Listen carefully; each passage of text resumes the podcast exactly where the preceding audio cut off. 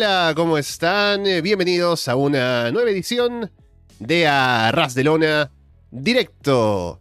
Es domingo, 10 de julio de 2022. Estamos Alessandro Leonardo y Andrés Bamonde, listos para comentar la actualidad del mundo del wrestling. Estamos en un horario atípico para el directo, pero estamos aquí, no podíamos dejar pasar esta oportunidad de hablar de varias cosas que han sucedido en el mundo del wrestling. Además que la semana pasada tuvimos Money in the Bank en sábado, no hicimos directo el domingo, así que había cosas pendientes, hay cosas nuevas de las que tenemos que hablar y vamos a entrar en detalle sobre todo eso ahora en el programa.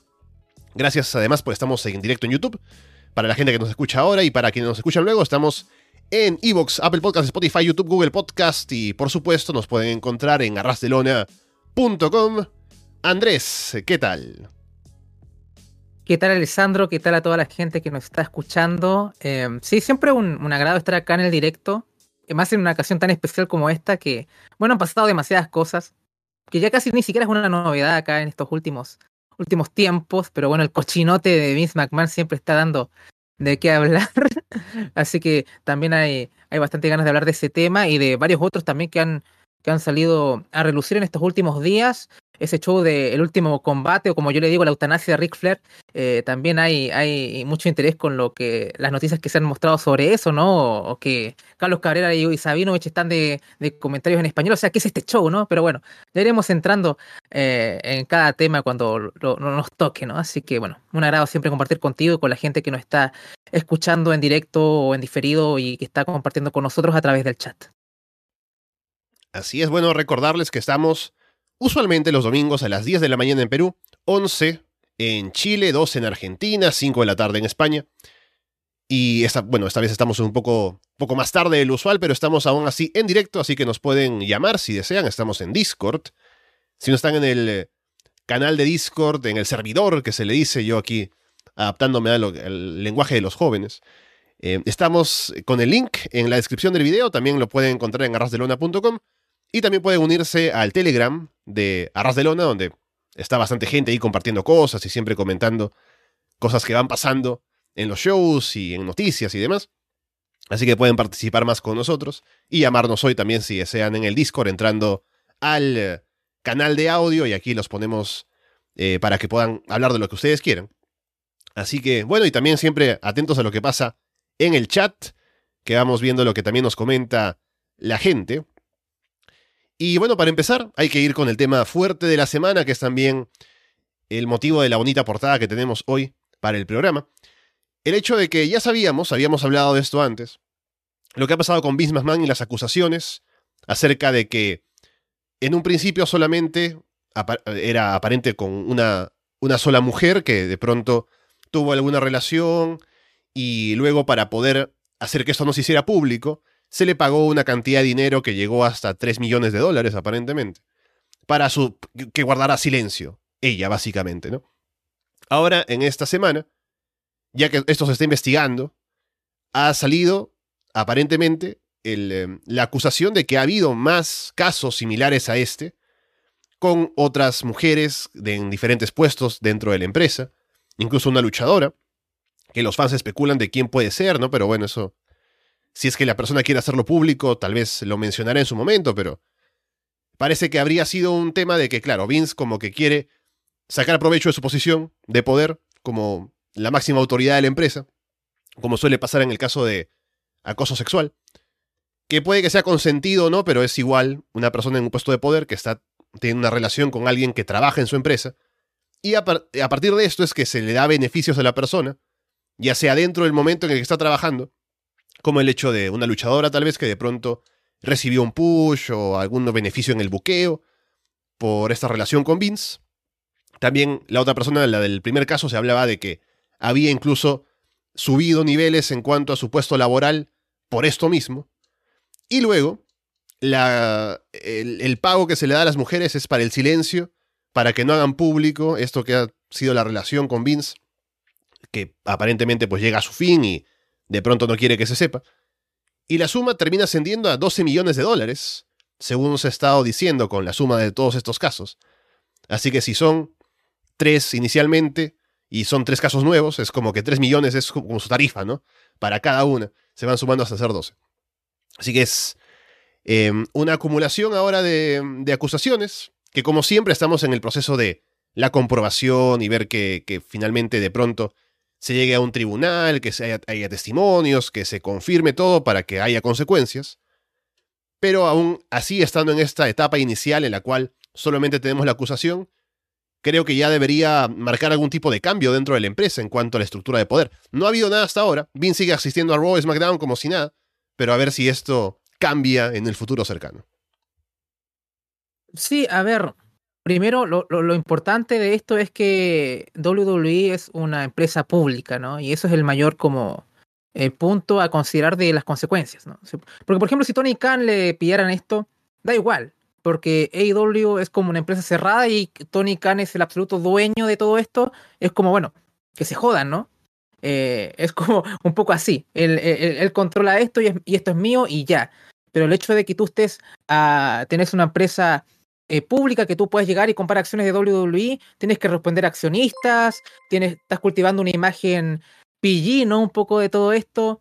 Entran un montón de cosas que tal vez en una empresa cerrada no, no, no, no, no, este, no sería tan grave. Nos vamos a cosas estrictamente de, de, imagen pública o no sé, legales o qué sé yo, porque todas estas personas firmaron acuerdos de eh, confidencialidad, confidencialidad, perdón. Entonces, bueno, eh, puede juzgar al tipo, pero hasta ahí, ¿no? No es que tenga grandes, no es que Vince va a ir a la cárcel o qué sé yo, se supone. Eh, no sé mucho cómo va esto. Donald Trump sufrió de lo mismo, pero fue presidente de los Estados Unidos, entonces, bueno, para que vean cómo es el mundo. Eh, es un poco esto, pero bueno, claro. Eh, ¿cómo, ¿Cómo tan caro le salen los polvos a Vince McMahon? Porque, o sea, le costó más caro que WCW, ¿no? O sea, ¿cuánto le costó WCW a Vince? Como 4 millones de dólares acá, le costó como 12 millones. No, no, sé por qué no, no, no, no, no. Hay servicios, ¿no? O sea, hay comercio sexual acá. ¿Por qué no, no sé, escorts o algo así? Eh, yo no soy el tipo que paga por sexo, no es mi. No voy por ahí. Eh, pero acá el hombre tiene poder, o sea, podría conseguirlo mucho más barato, ¿no? No sé eh, por qué le cuesta, por qué tiene que gastar tanto en sexo, ¿no? Me parece muy hilarante todo eso. La situación ya es como muy graciosa. Todo por simplemente como ejercer poder, ¿no? Es como el placer de, bueno, puedo hacer la cosa que se me dé en gana, ¿no? Y da igual lo que pueda gastar o lo que sea. Es un poco desconcertante, ¿no? Para, por ejemplo, nosotros que somos gente que apenas, no sé, no, no es que gane un sueldo muy grande, ¿no? Ni nada por el estilo, y es como, bueno, ya estoy ahorrando un poco, no sé, mi amor, paguemos a medias la, la cena, ¿no? Cosas así, y, acá el hombre gasta como 12 millones de dólares en un, en un par de, de, polvos, ¿no? Así que es, es, totalmente increíble. Bueno, y con respecto al matrimonio de Vince, es un poco, bueno, a, la, a Linda le debe importar un rábano esto, ¿no? Si ya está enterada de que los cuernos lo tiene así como gigantes y bueno, ¿qué importa? Una más, una raya más al tigre, hay que mantener el patrimonio, lo que sea, y bueno, eh, una cosa más monetaria o de patrimonio que de otra cosa. Em, pero bueno, yo lo que creo que todos esperamos, bueno, ojalá que los accionistas hagan presión, porque da igual que ya no esté como chairman Vince McMahon, pero él está aún a cargo de lo creativo de WWE, que es más o menos lo que nos importa, porque muchos de ustedes consumen el producto de WWE. Eh, bueno, yo veo más que nada el, territorio de desarrollo más que lo que son los shows principales, para ser más sincero. Pero em, eh, puede haber algún cambio positivo porque, o sea, buquear algo más o menos decente no es tan complicado, más con los recursos y talentos que tiene WWE. Y bueno, Vince es un tipo bastante particular a la hora de buquear y es como, bueno, ¿por qué tenemos que ver estas cosas sin sentido, no? Y bueno, de tanto en tanto nos encontramos con cosas sin sentido, pero que no sea algo insultante de manera constante para lo que estamos viendo el, producto, ¿no? Que a veces uno se siente así cuando lo ve y por, eso a veces eh, vemos un poco fragmentos de YouTube en vez de ver el programa completo a veces. Eh, ¿Para qué voy a ser, seamos sinceros, no? Porque por mí, ojalá tuviéramos a ras una post-Raw, a ras de una post-SmackDown o lo que sea, pero no, no, no, no da porque el producto es terrible. Eh, así que es así. Y ojalá eh, sea de la mano de Steph, de Triple H, de quien sea. Ojalá esto signifique un cambio en lo creativo y que haya esas consecuencias. Otra cosa que me parece hilarante es que parece que el documental de Netflix de Vince McMahon se va a cancelar siendo que por fin tenemos algo decente que documentar y no, ahora no, mejor eh, eh, cortemos esto. Yo creo que a Netflix, le convendría esto, ¿no? Ahora lo que pasa es que claramente esto es un producto para limpiar la imagen de Vince McMahon, es esto, ¿no? Entonces, obviamente la gente que está a cargo, bueno, no, mejor no cubramos este episodio acá de, de, estos escándalos sexuales y, y, todo esto, ¿no? Entonces es casi hilarante todo, porque por fin el documental hubiera tenido un poco más de jugo con, con todo esto y no, no, no, parece que no va, va, a salir a flote, lo que es una lástima. En verdad tenía ciertas ganas de ver esto, a ver cómo lo podrían abordar. Así que em, el, el, buen Vince, veremos que, cómo va a reaccionar. ¿Va a mantener el perfil bajo? Otra vez nos va a mostrar el dedo de al medio y va a aparecer por todos los programas. De hecho, me, fue una lástima que no haya pasado por NXT porque están eh, emitiendo programas grabados. Me, preguntaba a lo mejor si estaban en vivo como antes, justo en ese momento, hubiese aparecido por NXT, hubiese sido hilarante también, ¿no? Ver a Vince en NXT 2.0 y ver cómo la gente ahí, que ese público es lo más bizarro que hay en NXT, ¿no? que eso, es para hacer un estudio aparte o un documental aparte, cómo hubiesen recibido a, a, Vince McMahon, tal vez también alabándolo y haciéndolo así, ¿no? Bueno, haz los acosos sexuales que quieras, viejo. Aquí te alabamos, gracias por darnos WWE, eres lo máximo. eh, pero es una vergüenza lo que vimos en Raw, ¿no? Oye, en, todo, en todos los shows que apareció Vince McMahon después de esto, y bueno, la gente todo haciendo así, gracias por darnos este gran producto. O sea, le agradezco mucho los grandes momentos que nos dio Vince, ¿no? ¿no? No lo niego, pero este es como, bueno, que a lo mejor, como dice alguna gente, no estaba muy al tanto de las noticias o qué sé yo, lo puedo considerar de esa forma, espero, ojalá sea así, pero si es que Vince otra vez eh, comete la audacia de mostrarse, que dudo mucho, pero bueno, es Vince McMahon, ¿no? Él, eh, ver cómo reacciona la gente, a lo mejor hacen lo mismo, ¿no? Y, y coreamos el tema y todo eso. Que no los culpo, igual a veces uno es inevitable corear el tema de Vince, es, es pegajoso también. Pero bueno, eh, es un grande el cochinote o es un muy cochinote y ojalá lo saquen de lo creativo, ¿no? O sea, es hasta admirable y detestable al mismo tiempo, ¿no? Es, es Vince McMahon, es polarizante, así que es fascinante el tipo, por decirlo menos, pero, pero terribles, terribles acciones ha cometido y, y no solo por esto, o sea, Dark Side of the Ring tenemos como tres temporadas, o sea, y, gran parte tiene que ver más o menos con él. Y nadie se sorprende en todo caso. Así que es como tragicómico. Sí, claramente el documental de Netflix era algo que se hacía en conjunto con WWE, así como ha habido antes alguna cosa en Netflix con WWE, como lo del Big Show, me parece. Entonces, eh, claramente, o sea, uno dice, ah, sale el documental de Vince, y luego lo ves y es como una historia bonita, ¿no? De Vince, eh, no sé, eh, saliendo desde abajo, ¿no? Desde abajo, entre comillas, ¿no? Con su padre que ya era promotor y demás. Y de pronto llegando al poder y haciendo el, el wrestling más bonito del mundo, ¿no? Y uno se pregunta, ¿dónde está el sexo? ¿Dónde está el encubrimiento a Jimmy Snuka, ¿no? Cosas así. Pero no habría. Y felizmente ya no hay, al menos esa consecuencia está bien para, para esto, de que ya se ve que pasa algo, al menos en la opinión pública, en contra de Businessman o con recelo para su imagen.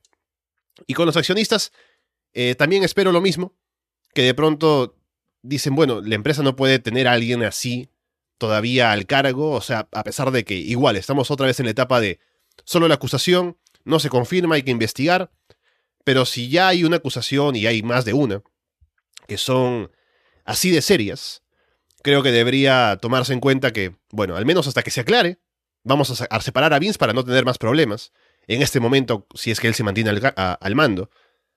También creo que algo que puede ser un conflicto de intereses es el hecho de que también para la mayoría de inversionistas de WWE creen que Vince es el único que puede buquear y hacer exitoso a WWE, ¿no? O sea, dicen, bueno, si sale Vince, ¿quién va a entrar ahí a buquear en su, en su lugar? ¿Quién va a entrar ahí a manejar los programas? Porque él es el genio del wrestling, ¿no? Es el que hizo WrestleMania y todo. ¿Quién va a tomar su, su batuta? Y también es una pregunta válida para nosotros, ¿no? De pronto, ¿quién va a entrar a buquear ahí? ¿Triple H? ¿Cómo va a cambiar el producto? ¿Van a respetar de pronto eh, lo que Vince aún piense que es lo que se debe hacer? A pesar de que no esté él trabajando allí todo el tiempo, porque aún así lo van a escuchar, o sea, si es que no está presente, o sí, seguramente aún va a estar ahí como la figura que al final es como que la que termina influenciando en cómo se hacen las cosas. Pero me gustaría que haya un cambio, no solo por el hecho de que, obviamente, lo que ha pasado hoy en estas acusaciones para Vince es muy criticable y muy censurable y tiene que hacerse lo posible para que se aclare todo esto, sino también porque como fan, el producto de WWE sí tiene momentos en los cuales ofrece cosas interesantes. Y tiene otros momentos en los cuales su buqueo de los últimos tres años ha sido Roman Reigns contra Brock Lesnar una y otra vez, ¿no? Entonces, hay algo que se puede hacer que sea diferente y estaría bien. Y si Vince sale, es una puerta para que vengan esas cosas. Así que, bueno, eh, estamos en un momento, como digo, de espera, de ver qué pasa, de ver si hay algún cambio, a ver si Vince sigue contento ahí trabajando mañana en Raw como si nada. Pero pienso que algo tiene que pasar luego de todo esto y, y seguramente de que avance la investigación. Sí, eh, quería ver en los comentarios del chat que eh, Rodrigo eh, preguntó si vimos el, el evento de TJPW. Eh, yo no lo vi, sé que Tonde Rosa perdió, ¿no? Mm. Con, a ver, yo no, no, soy muy de Yoshi, tengo que ser sincero. Pero sé que es una chica, uh, Miyu Yamachita, ¿no? Venció a Thunder Rosa en ese evento, me parece, y creo que va a retar por el título de IW, así que más o menos parece que podría afectarnos nosotros que, que cubrimos acá en Florida Vice. Ahí nos podrían ahí confirmar todo esto. A lo mejor ahí recomiendas algún combate, Rodrigo, que se le puede echar eh, el ojo, pero particularmente no, no lo vi. Y con respecto a lo del tema que estamos hablando, no, poco más que, que, agregar, o sea, simplemente tener como una expectativa de ojalá haya un cambio en lo creativo, ¿no? Hay cosas interesantes que están, están mostrando actualmente, pero, o sea, ojalá haya un cambio porque en verdad hay errores que se cometen constantemente una y otra vez y es como, ¿por qué? Eh, entonces creo que es necesario un cambio, ya sea de la mano de Steph o de quien sea, Así que bueno, esperemos que vaya el, producto de, la empresa para mejor y así nosotros y, los fans se entusiasmen de, mayor manera. Me sorprende también que los accionistas estén tan temerosos de que, bueno, que Vince McMahon es el único tipo que puede hacer un show de wrestling. Siento que AEW casi eh, está entre los primeros lugares en audiencia en, eh, cada miércoles, ¿no? O sea, no sé cuál es el tremendo miedo acá, ¿no? E incluso hasta leí hace no mucho que estaban rompiendo récords de sintonía ahí en, en, el Reino Unido o algo así. O sea, creo que los negocios, bueno, WWE está, le está yendo bien en lo económico y creo que IW también va bien. Esperemos, vamos a ver cómo va lo del videojuego y cómo esa inversión se puede ir a, de qué ganancias puede tener con eso, pero creo que van bien ambas compañías con respecto a, a lo que es el business. Así que mm, no sé cuál es el, terror de que Vince pueda ir, porque yo creo que tienen mucha gente ahí con mucha experiencia en el negocio que podrían eh, suplir a Vince y hasta hacerlo mucho mejor, o al menos eso en teoría. Bien, luego, dejando eso de lado y a la espera de que haya más de que se pueda hacer para, bueno, de, ya saben, ¿no? Que, que se aclaren las cosas, que vaya a haber alguna cosa que de pronto se pueda terminar de resolver sobre todo esto, pero a ver si al final se llega a lo justo, ¿no? Que si es que Vince es culpable, pues que tenga que pagar algún tipo de consecuencias. Saltemos a algo que no llegamos a hablar, pero que ya hemos estado hablando, tú y yo, Andrés, en Florida Vice, de mm, lo que pasa con Dead Before Dishonor, que ya se anunció oficialmente para este mes, el 23 de julio, que es en dos semanas, menos de dos semanas, el día sábado. Y tenemos bastante presencia ahora de Ring of Honor en los shows de AEW, porque no hay show de Ring of Honor eh, por su cuenta hasta ahora. Y ya hablábamos también en el programa acerca de que lo más probable, o lo que esperamos al menos, es que ahora que tenemos este Dead Before Dishonor, y tenemos tanto movimiento de Ring of Honor, ¿no? Y Jonathan Gresham salió a decir, por ejemplo, que, ah, sí, yo firmé mi contrato en marzo y hasta ahora estuve en mi casa. Ya un poco nos están haciendo la preparación para que haya algo en, en ese show que nos lleve a, a tener algún producto semanal, alguna cosa nueva. Hemos tenido los briscos que salieron de Impact para estar ahora en la cartelera de Dead Before Dishonor otra vez contra FTR. Así que sería algo bueno poder contar con ellos para el proyecto. Y con todo esto ya tendría que ser un proyecto serio, si es que vamos a tener los briscos otra vez y los desvinculamos de Impact, que es donde estaban ahora de manera regular, para traerlos aquí. Entonces, por el momento tenemos algunos combates en la cartelera, como el de FTR contra Briscos, como digo. El de. Em, tenemos a Jonathan Gresham que defenderá, pero no sabemos todavía cómo será esto, porque contra Lee Moriarty va a luchar el miércoles. Samoa Joe contra Jay por el título de televisión. William Utah contra Daniel García por el título puro. Entonces, estamos a la expectativa ahora de lo que se pueda anunciar. Tony Khan ha dicho que el siguiente acuerdo televisivo va a ser histórico lo cual me hace pensar que sería algo que no se ha visto antes en el wrestling, si es que lo dice de esa manera. Tal vez algún tema que incluye streaming y cosas así, con dos empresas a la vez, con AEW Ring of Honor, pero habrá que esperar a que llegue el 23, que se aclararán varias dudas, espero. Yo creo que tiene que ser streaming. Eh, ahora viendo lo que cómo están promocionando el show, a, a, diferencia de Supercard of Honor, creo que no va por Honor Club, creo que va por Fight. No sé si estoy. Eh, quisiera confirmar esto, ¿no? Pero me parece que por Honor Club no, va. Me gustaría que alguien me, me confirmara. Voy a buscar acá, ¿no? O sea, no quiero romper el ritmo del, del programa, pero tengo esa, esa duda. O tal vez ahí lo voy averiguando mientras avancemos con los temas. Pero yo creo que tiene que ser streaming, ¿no? Porque más que nada por un asunto de eh, qué pasa con Ring of Honor y, y, qué acuerdo televisivo puedes conseguir con ellos y si quieren seguir aún ligados a Warner Media. Y creo que mucho de la idea de comprar Ring of Honor es como eh, en base a esto, al espíritu de tener una plataforma de streaming con qué, con qué jugar, una biblioteca o una biblioteca, mejor dicho, eh, con qué venderse, ¿no? Creo que esa es como la gran base de haber comprado Ring of Honor. Em, así que me gustaría que eso fuese HBO Max, que uno pensaría que es como la plataforma más idónea, siendo que es perteneciente a más que Warner Media, ahora es Warner Bros. Discovery, ¿no? Para ser más exactos. Em, así que sería fascinante ver a Ring of Honor así de manera semanal en tu, no sé, en HBO Max, por ejemplo. Los que somos clientes de ahí, verlo. Y mm, de ahí ver por televisión o por Space acá en Latinoamérica lo que sería eh, los, programas de Dynamite o verlos como, no sé, como la network, que lo ves como un mes diferido, qué sé yo. Y después sí ver los pay-per-views como tales en la plataforma de streaming.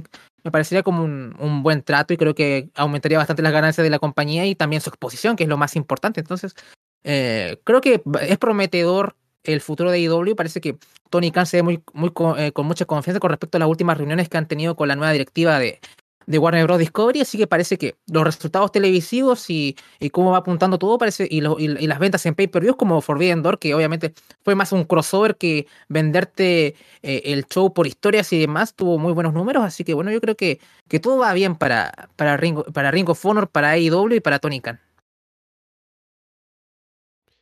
Sí, al menos hay esperanza de tener noticias, que hemos estado ahí siempre con esa idea de que tendría que ya aclararse algo al respecto siempre están con esa idea de que es un proceso, ya llegaremos a ello, de que el momento de comprar Ring of Honor aún no estaba todo claro. Ahora esperemos que sí. Al menos tenemos ahora un pay-per-view anunciado y a partir de allí esperemos que ya haya más para hablar sobre Ring of Honor. Luego hablando de shows, en este caso tenemos uno que se ha cancelado. Habíamos hablado de la cartelera antes que nos parecía bastante bizarra, que justo ahora estoy buscando un poco para recordar cuál era, que no la tengo a la mano, pero ya les digo. Es el evento de Wrestling Entertainment Series que iba a ser en el Reino Unido. Esta empresa de los Autos of Pain o ex Autos of Pain. Que tenía gente de WWE, no iba a estar Lana, aparentemente Naya Jax y cosas así. Y finalmente ha llegado a cancelarse. Hicieron un anuncio como de muy formal, ¿no? De hecho, de que sí, al final, por temas logísticos, que no se ha podido y todo eso. Pero luego lo que sale de todo esto parece ser que hay mucha molestia por parte de los talentos que estaban boqueados para participar, porque muchos de ellos como que les habían eh, comunicado alguna cosa y luego como que no dijeron nada más hasta que se canceló, como que algunos no les han pagado por lo que iban a, recibir, que ya de pronto habían separado algunas cosas, se les, em, se les debía algo de pago. Incluso hubo un luchador que ahora voy a recordar a quién era, que lo que le pagaron de pronto lo repartió entre gente que no recibió nada. Entonces, ha sido todo un problema, al punto de que hay mucha gente que dice que no están dispuestos a volver a trabajar con los Authors of Pain en caso de que organicen un nuevo show para esta empresa. Así que había un proyecto con esto de Wrestling Entertainment Series. Puede que aún lo haya, pero mucha gente ya está bastante eh, molesta con lo que ha pasado otros que no estaban participando en este show a lo mejor ven esto como un antecedente para decidir no participar en un proyecto futuro o un show que quieran organizar. Así que ha sido un bastante mal primer paso y veremos qué es lo siguiente ahora para esta empresa. Sí, es una horrible política empezar con el pie izquierdo y una gran pérdida de credibilidad, ¿no? Porque iban por todo lo alto. Creo que el primer show originalmente era en Dubai, después se cayó. Eh, después lo, lo, movimos al Reino Unido, no se vendieron muchas entradas. Eh, la cartelera se veía relativamente atractiva en el sentido de que había bastantes estrellas de WWE también metidas ahí. Estaba también, eh, ¿cuál era el main event? Strowman con un luchador de MMA que le tiraba bastante mierda al wrestling, que bueno, ahora ya necesito wrestling para ganar dinero, así que fue bastante gracioso. y después lo habían cambiado, cambiado a Strowman por Moose. Y todo fue, que de hecho es un cambio agradecido, prefiero mucho más a Moose que a Strowman. Pero, o sea, la diferencia de Star Power aún es más o menos grande, ¿no? O sea, es, un tipo que tiene presencia a nivel mundial, Strowman cuando estuvo en WWE, así que uno puede decir que es una pérdida en lo comercial. Y las ventas de entrada no eran tan buenas. Y vamos a tener un, épico Lana contra Naya Jax, ¿no? Ojalá hubiera sido un, combate de mesas, ¿no? ¿no? O sea, para rememorar los viejos tiempos. Creo que a lo mejor era así originalmente. Y veíamos mucho del talento ahí, este, diciendo que este show no iba a pasar y que su imagen seguía siendo promocionada, ¿no? Como en el caso de, de Naya Jax. Em, también creo que estaba en comentarios este. Em, se me olvida el nombre de Aiden English, el original ahora, ¿no? Este. No lo recuerdo. Matthew Redwold. Claro, entonces, si no recuerdo cuál era quien, lo iba a acompañar en la mesa de comentarios también.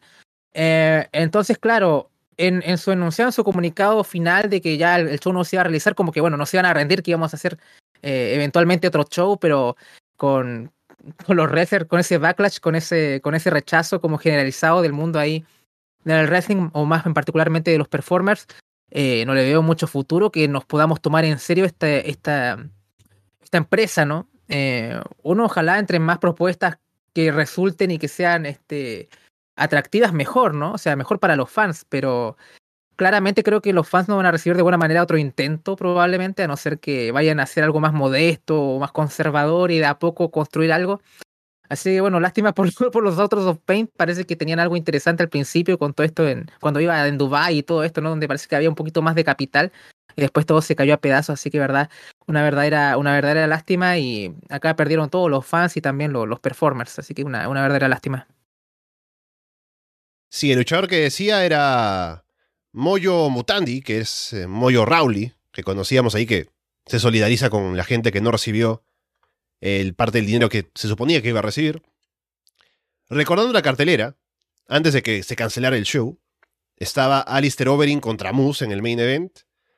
Luego supuestamente iba a ser Lina Fanene, que es Naya Jax, pero luego como que iba a ser Lana su oponente. Y después Lana no estaba y estaban todavía diciendo, bueno, ya veremos quién va a ser. Y luego incluso Naya estaba como eh, en duda. Luego Legion of Pain contra Bitty y, Cass Evans.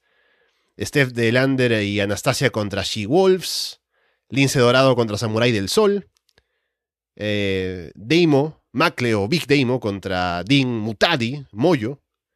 Eric Young contra Zack Zodiac. Jody Flesh contra Levis Valenzuela. Y esto también en comparación con la cartelera como estaba antes, que tenía más nombres ahí, ¿no? Que se fueron cayendo con el tiempo. Estaba Mike Bennett, Big Music, por ejemplo, ¿no? Eh, Dirty Dango, eh, No Way José, Dion Apurazo, Chelsea Green, ¿no? Y fueron cayendo de a poco, con Jonah, Jonah contra Killer Cross y bueno, ya, cosas así, que estaban anunciadas, pero luego ya no. Entonces, bueno, estamos hablando ahora de un proyecto que ya, evidentemente, al menos en este show, no va a suceder. Y ya veremos si es que hay noticias para algún futuro show que parece que no sería algo que se pueda anticipar tanto. Un show que no se cancela y tal vez sí debería, pero no, es el show de El último combate de Ric Flair, que está ahí todavía anunciado para el día 31 de julio. Yo estoy en vacaciones, yo quisiera no tener que ver nada de esto, pero seguramente no tendré excusa para no hacerlo. Eh, es el día 31, es a través de Fight TV. La empresa es eh, JCP, ¿no? Jim Crockett Promotions, que vuelve por una noche, no sé, una cosa así. Todo esto organizado por eh, Conrad Thompson, ¿no? Y Starcast y todo esto, que ya lo hablamos antes. Eh, repasando la cartelera, porque aún no sabemos qué combate va a tener Ric Flair. Eso sigue ahí sin anunciarse. Sabemos que va a estar ahí, de alguna manera. Pero ahora se siguen sumando cosas que son cada vez más raras. O sea, hay muchas empresas que están queriendo subirse al carro de esto, no sé por qué sobre todo Impact Wrestling primero, que tenemos Josh Alexander contra Jacob Fatu por el título de Impact, Fatu de MLW. Luego los Briscos contra los Von Erics. Tenemos la Fatal Four Way repitiendo el, mejor combate del último Triple Manía en, Tijuana. Laredo Kid, Taurus, Rey Fénix y Bandido. Luego por el título del, de Knockouts de Impact, Jordan Grace contra Diona Purazo y Rachel Ellering. Harry Smith contra Killer Cross, Motor City Machine Guns contra los Wolves, y también New Japan se suma con Rey Narita contra Clark Connors. Así que es todo muy raro. Además, han anunciado comentaristas en español con Carlos Cabrera y Hugo Sabinovich, ¿no? Entonces, no sé por qué. O sea, yo ya hablé de esto antes, ¿no? De cómo yo me siento con este show. El hecho de que eh, estoy incómodo por la salud de Ric Flair. No sé qué va a pasar con todo esto. Y debo ser el único, porque luego la gente al, parecer lo toma como si fuera, no sé, WrestleMania, vamos todos a sumarnos, vamos a ir a, meter nuestro talento, ¿no? A hacer combates titulares. Así que no sé, no sé qué va a pasar con esto, pero no falta mucho, 31 de julio, a ver qué pasa con, con el último combate de Ric Flair. El día después de SummerSlam, de hecho, ¿no? De hecho, estoy de acuerdo con Martín, deberíamos no cubrir SummerSlam y, ver, y, concentrar nuestras energías en esto, ¿no? O sea, eh, Paulina me dijo, yo voy a comprar el pay-per-view. Este es el pay-per-view que voy a comprar. Eh, no, Red Dead, no, no Dead Before Dishonor, sino que voy a comprar eh, la eutanasia de Ric Flair. Yo particularmente tengo hype por ver, no, no por ver a, Ric Flair morir, ¿no? O sea, espero se mantenga vivo el hombre. Pero es como, bueno, si no quieres ver morir a Ric Flair, por lo menos tienes estos grandes combates que podrías ver también, ¿no? O sea, eh, es un poco hasta tragicómico igual todo, eh, todo esto. Em, así que tengo, tengo hype por ver eh, cómo va a ser el show. De seguro, por lo menos, no va a ser como una tortura hasta llegar al combate de Flair, sino que va a ser un show que parece que va a ser bastante divertido y digerible. Y lo voy a ver en español, ¿no? Como los viejos tiempos, ¿no? Yo voy a ver con Carlos Cabrera y Hugo Sabinovich y, no, me importa nada. No sé quiénes van a estar en inglés, se me olvida acá en la, mesa con, con todas estas noticias tan este, inesperadas. Creo, me parece que son, que son Tom Hannifan y Matthew Red Bull. Creo, no estoy seguro. Los de Impact. O sea, la, mesa de Impact. Ah, pues, pues casi un, ah, Carlos debería estar, si hacemos una revisión de esto, debería estar Carlos, ¿no? Yo siempre he pensado así. O sea, que esto sea un pay-per-view de Impact, ¿no? Que estés tú, Carlos, y alguien ahí adicional, quien sea. Me da igual. Si no estoy yo, tampoco voy a sufrir. Solamente quiero que arras de una cubra esto porque va a ser genial. Eh, veremos si es que el jefe tribal provee. Em, pero veamos qué, qué, puede suceder acá. Eh, yo creo que va a ser un buen show. Eh, yo creo que van a anunciar más cosas aún. Todavía no tenemos un oponente para Flair. Y creo que habían dicho ustedes en el directo que Jay Little podría ser un, un oponente bastante idóneo para ese fin, si es que termina siendo así. Porque creo que todavía no tenemos el oponente de Flair. Y me, y me, me, pregunto si es que el, yerno favorito no va a aparecer, ¿no? O sea, eh, yo tengo, tengo ganas de ver a Andrade por acá, ¿no? ¿Qué, qué, se, se puede sacar? Eh, Ahora con tanta puerta prohibida que es para este show, yo decía, ¿por qué no viene Charlotte y le quita el título a Liz Morgan en ese show, no? Ahora el 31 de julio. o sea, Rick Flair es la verdadera puerta prohibida, el tipo que une a todas las naciones, ¿no? O sea, eh, el verdadero mesías del, del, wrestling. Eh, así que yo por lo menos estoy motivado. Eh, parece que hay gente del staff que tiene ganas de, comentarlo, así que, ¿por qué no? Expectativas hay. Hablando de, de comentar cosas potencialmente eh, controvertidas. No sé qué pasa con Control Your Narrative, Alessandro. Eh, ahí van a hacer algo, parece que no lo hicieron. ¿Dónde está? No sé. A lo mejor si es que hacen algo lo comentamos borrachos en Navidad. ¿Qué, qué podemos pensar de ahí de eso? Ya iremos viendo. Pero el futuro más inmediato es el, el último combate de Rick Flair y creo que estamos bastante entusiasmados por lo que se puede, puede ver ahí en ese show. Esperemos ninguna muerte del protagonista de todo esto. Que vi la promo ahí que hizo Flair eh, promocionando esto y está bastante buena en todo caso, ¿no? El preview y todo, eh, más allá de los problemas de adicción que trae la edad, pero dentro de todo, eh, el fuego está. Así que bien, Rick, sobrevive, por favor. Ah, bueno, habrá que darnos el tiempo de verlo, porque como show está bueno, sería un show que yo vería si no fuera por lo de Rick Flair, así que veremos, veremos. El morbo está ahí, así que la gente va a querer escuchar seguramente algún comentario sobre eso. Luego tenemos eh, el anuncio, al menos por la agenda y demás cosas, que WWE estaría yendo a México en octubre, lo cual son muy buenas noticias para la gente en México que quiera ver un show en vivo. Así que eso es después de mucho tiempo con la pandemia y demás que se paró todo lo de los tours internacionales. Entonces está bastante bien, además es una puerta que puede dar a que de pronto vengan a Latinoamérica, a otros países, lo cual estaría bueno. Que ahora sí me siento. O sea, han venido antes. Yo fui a un show en 2009, cuando estaba Undertaker, ¿no? Y estaba eh, Edge y Jeff Hardy y Big Show en el main event con Triple H, ¿no? Que yo le comenté antes aquí, que fue un muy buen combate, por cierto. Y, y ahora, eh, bueno, ese era un niño, ¿no? Me pagaron mis padres la entrada, ¿no? Y en los últimos años han venido también, pero todavía no estaba pues con un sueldo regular, ¿no? Ahora sí tengo la posibilidad de pagarme una entrada si es que vienen. Entonces, arrastro a mi novia, además le digo, vamos a ver wrestling, ¿no? No tenemos AEW, pero tenemos WWE, ya que ella ve AEW. Así que podemos ir ahí al menos. Y mm, estaría bueno que vengan por acá. Eh, esperemos. Pero este primer paso de ir a México está bastante bien. Y bueno, veremos si las cosas vuelven a la regularidad que parece ser lo que está pasando. Siempre con las precauciones, ¿no? Porque aquí viene como la cuarta ola y demás, pero hay que cuidarse. Entonces, bueno, veremos si esto da pie a otras cosas. Ya me imagino, Alessandro, mi amor, vamos a ver WWE en Lima con todo el dinero que nos da Rápido y Furioso Reto Tokio. o sea, vamos a ringside los dos. O sea, increíble. Llegamos al medio millón de visitas, chicos. O sea, al millón y vamos a hacer un especial leyendo todos los comentarios, que eso va a ser genial.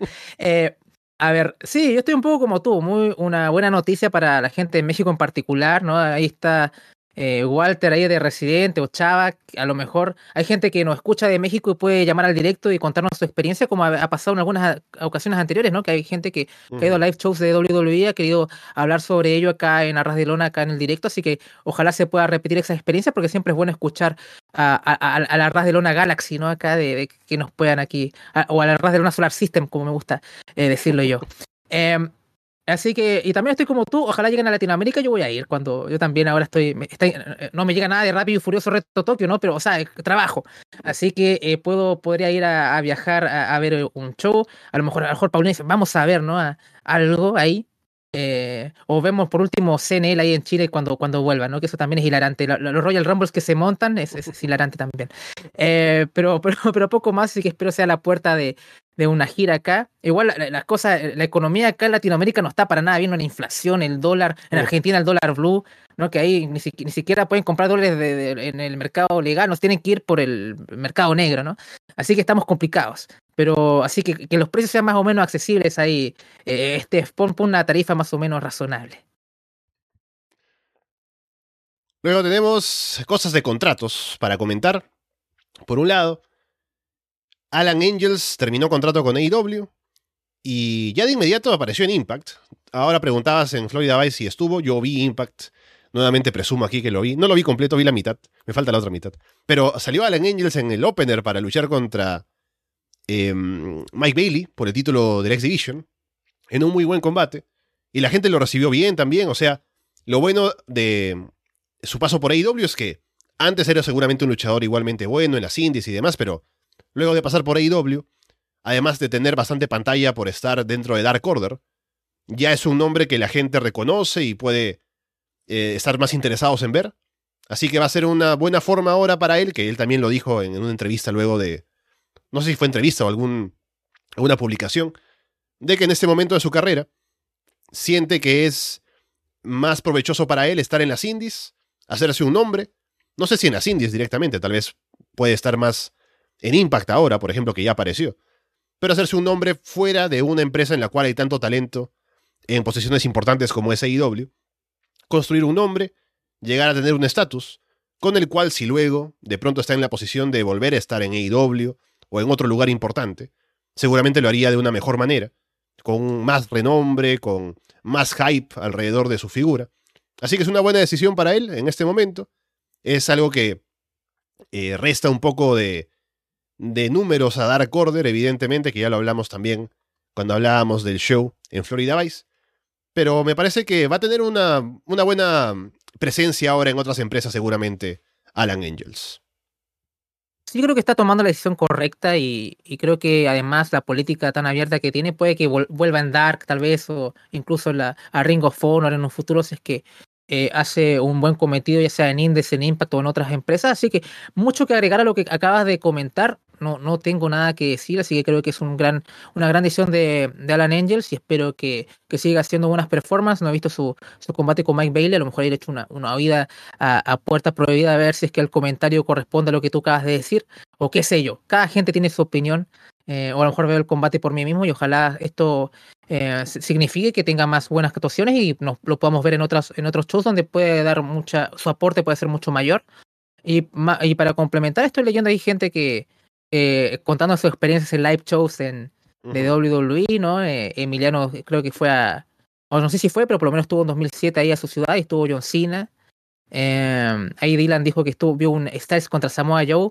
Eh, ahí su Wendy pudo haber ahí. ¿Cómo era? ¿Cómo era este? O Wendy era lo que decía Joe, ¿no? Más o menos, no me acuerdo. A lo mejor lo dijo, lo dijo en el house show, Dylan. Ahí me, me, podrías ahí dar el feedback. Pero cosas así. Así que esperemos que estos house, shows de WWE lleguen acá y, leer más experiencia de todos ustedes. Si hablando de ver shows en vivo, yo esto lo he comentado antes, me parece, pero el mejor combate que he visto yo en, un show en vivo eh, fue em, Austin Aries contra Marty Skrull, ¿no? El combate de los funados, así que me quedo con esa experiencia. Y también leo ahí a, a Der Loreto que dice que ¿Le quieren hacer boicot a WWE en México? Me pregunto por qué, a ver si nos puede decir. No sé si será por lo de Vince, ¿no? Y eh, las acusaciones, ¿no? O otro motivo, pero bueno, ya nos comentará tal vez si sigue ahí por el chat. Luego podemos, ya que estamos hablando de contratos, también hablar acerca de Colcabana, que han salido algunos reportes esta semana. Ya habíamos reportado, o habíamos leído el reporte hace poco, de que eh, Cabana había firmado una renovación con AEW, que supuestamente era para tenerlo más por Ring of Honor, que luego justamente yo escuché el podcast de Cabana hablando con Kevin Kelly, y antes de hablar con él hay un segmento introductorio en el cual dice, sí, yo estuve eh, en las noticias porque firmé un contrato, pero yo no sé nada de lo de Ring of Honor, eso me, estoy enterando yo ahora. y puede que no sea verdad. Lo cierto es que no estuvo en el segmento de Dark Order el miércoles, así que parece que no estaría siendo considerado para ser parte de ese grupo, al menos. Y también lo que se ha reportado esta semana, que es lo nuevo, es el hecho de que parece que la empresa no estaba interesada en renovarle el contrato originalmente a Colt Cabana, pero como Colt es un luchador tan popular entre los luchadores y gente de producción y conoce tanta gente, parece que no habrían estado contentos por el hecho de que quisieran dejarlo ir. Y no sé si decirle presión, pero al menos hubo una, un sentimiento común de parte de la gente que trabaja en la empresa de que no deberían dejar ir a Colcaban, entonces eso fue lo que habría motivado la renovación de su contrato. Independiente de cómo sea eso, yo creo que él podría aportar bastante en Rico Honor, incluso hasta estuvo en el pre-show de Supercard of Honor, si es que mi memoria no me falla. Em, y si el talento que está en AEW tiene tan buena imagen de él como, como performer o como ser humano, lo que sea, yo creo que siempre tener a alguien así que genere tanta eh, buena em, energía con el, con el resto del vestuario, yo creo que está bien. Y creo que también es un buen luchador, así que podría aportar, sobre todo en Ring of Honor, ¿por qué no? Así que eh, me parece que ya eh, la situación de Dark Order es bastante extraña, ¿no? O sea, hay una falta de dirección clara y, cada vez se, hace más palpable. esperemos que la declaración de intenciones que hicieron Dynamite dé hacia alguna dirección, pero hasta el momento, como te había dicho en Baez, estoy escéptico. Y bueno, está bien que Colt Cabana pueda tener otro rol, sea donde sea. Ojalá sea en Ring of Honor y esperar que, que su aporte sea mucho más eh, notorio ya en, en, en, lo que sería el, Ring of Honor, el, lado de Ring of Honor de las cosas, perdón, ¿no?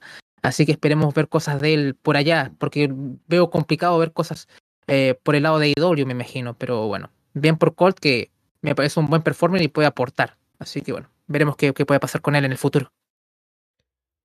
Si el ingreso de CM Punk al roster y además que sea un luchador que está siendo tan promocionado y que es el campeón mundial, eh, hace que haya algunos problemas ahí, que sabemos que hay problemas personales entre ambos. Entonces puede que ese sea un conflicto que es difícil manejar. Y tenerlos en rostros separados puede ser una buena forma de hacerlo. Luego también, en cuanto a contratos, parece que Io Shirai no renovaría contrato con eh, WWE NXT cuando llegue el momento, que parece que no queda tanto tiempo para que termine el contrato que tiene actualmente. Y veremos qué pasa con Io Shirai entonces si es que no renueva. Lo más claro, lo más esperable es que vuelva a Japón. Pero veremos si es tanto así, ¿no? Porque, o sea, Io Shirai ya era un nombre grande en Japón antes de llegar a WWE. Y volver a Japón es como volver a lo que estaba haciendo antes sin demasiada diferencia realmente, porque ya era como la luchadora referencia, la top, la campeona. Y es como volver a lo mismo, ¿no? Y ahora Io Shirai lo que ha hecho en su paso por WWE es hacerse un nombre internacionalmente. Entonces, a lo mejor quiere aprovechar eso para estar en otros lugares, en otras empresas. No sé si de manera regular o para apariciones o cosas así. Ya será también su vida personal, ¿no? Lo que quiera hacer, pero creo que es interesante pensar al menos en las posibilidades por ese lado. Porque ya hablar de que Io Shirai, pues lo mucho que podría haber aportado al roster principal, ya es, es evidente, ¿no? Y que la haya mantenido en NXT durante todo este tiempo es hasta indignante. Pero bueno, al menos hizo cosas allí creo que, como digo, hizo un nombre más grande del que tenía en Japón internacionalmente, y a ver si eso tiene algún factor o juega algún rol en la decisión que vaya a tomar sobre su carrera ahora. Yo creo que Ivo puede sacar cuentas alegres, independiente de lo que podamos decir. Incluso si podemos hacer el paralelo con Kairi, que en verdad subió, eh, incluso creo que Ivo puede incluso sacar más cuentas, incluso que aunque Kairi haya estado expuesto a mayor público, Jirai siempre estuvo constantemente eh, en los main events de la edición femenina de NXT, tuvo un reinado extenso a diferencia de la propia Kairi. Eh, también tuvo oportunidad de mostrarse en televisión, ya cuando ya NXT pasó a USA Network, también a, pesar de que hay mucha menos gente que ve NXT en contraste a Raw y SmackDown. Pero a contraste, por ejemplo, Cuchida, que también igual se dio a conocer un poco más de gente. Mucha gente piensa, perdiste tres años o no sé, dos años ahí en, en Estados Unidos. Yo no soy tan duro con eso. Yo creo que, mm. que aún así creo que fue útil eh, mostrarse en Estados Unidos y a presentarse a un nuevo público. Pero definitivamente Chirai eh, creo que ganó bastante en reconocimiento ya al público más occidental. Em, y además no está todo perdido con respecto a lo que es eh, tener espacio en shows de Estados Unidos. O sea, eh, AEW parece que está trabajando con, bueno, con New Japan, que es subsidiaria de Bucci Road, ¿no? Que también está Stardom. Y Tony Khan había dicho anteriormente que está con intenciones de, de contar con talento de Stardom en algún futuro evento. Así que a lo mejor vemos ahí luchando en AEW a Kairi también en, en una eventualidad. Así que creo que van a estar en un lugar donde están mucho más felices en Japón. Sé que, bueno, Kairi está casada, eh, está prometida con, con Evil, ¿no? No sé si terminaron, yo creo que todavía están juntos, ¿no? No, no tengo idea. Pero eh, hay, también hay cosas como personales, familiares, estar lejos del ser amado, y, o sea, hay cosas más allá de, de, de, del éxito, ¿no? Así que pueden ser felices, pueden estar luchando y están cerca de sus, de sus seres queridos y también de tanto en tanto tener fechas internacionalmente en, en, Estados Unidos o en otras partes eh, del orbe, así que lo veo bien por Chirai. Ojalá tengamos un poco de ello en NXT 2.0 en el sentido de poner, de poder poner over a alguien y irse como bien con un buen combate, no sé, yo soy muy fan de Tiffany Stratton, por favor, Tiffany contra Io o algo así, y un buen combate y que, que se vaya eh, en, su ley Io, no estaría para nada mal, así que bueno, a ver si la podemos ver un poquito más por WWE antes del término de su contrato, como pasó con Adam Cole, ¿no? Que puso ver a Kyle O'Reilly y se fue, Después él tuvo que poner over a Von Wagner y ahora vivimos en un terrible mundo, pero esa es otra historia que puedes seguir en Patreon. Sí, bueno, veremos entonces cuál es la decisión. Ya por aquí comentan que, bueno, sería ir con su familia a Japón, ¿no? Pero hay cosas que se pueden hacer. Igual siento que Io fue más protegida que Kairi en WWE por el hecho de no subir, así que tiene pros y contras esto. Eh, entonces veremos, estamos ahí a la expectativa. Y ya que mencionaste a Kushida, podemos mencionar que Primero ya apareció en New así que era evidente que iba a volver por allá. Pero también se ha anunciado su participación, aún sin nada más en cuanto a detalles para esto, en Impact Wrestling, en un próximo evento, Derby City Rumble, que será el día 15 de julio, es decir, en unos cuantos días nada más, el sábado próximo, no, mejor dicho, el viernes, el viernes próximo, que es el día 15, sábado 16, para un par de apariciones, entonces Está bastante bien esto, a ver qué pueden hacer con Kushida allí, qué cosa puede de pronto dejar si es que van a seguir utilizándolo. Pero bueno, ahí está. Y Alex Shelley trabaja en Impact, han sido equipo también antes, están justo, justamente ahora en ese show, luchando Alex Shelley y Chris Sabin, así que por ahí tal vez sale algo o no. Pero está interesante al menos tener a Kushida ahora de nuevo en una empresa de Estados Unidos.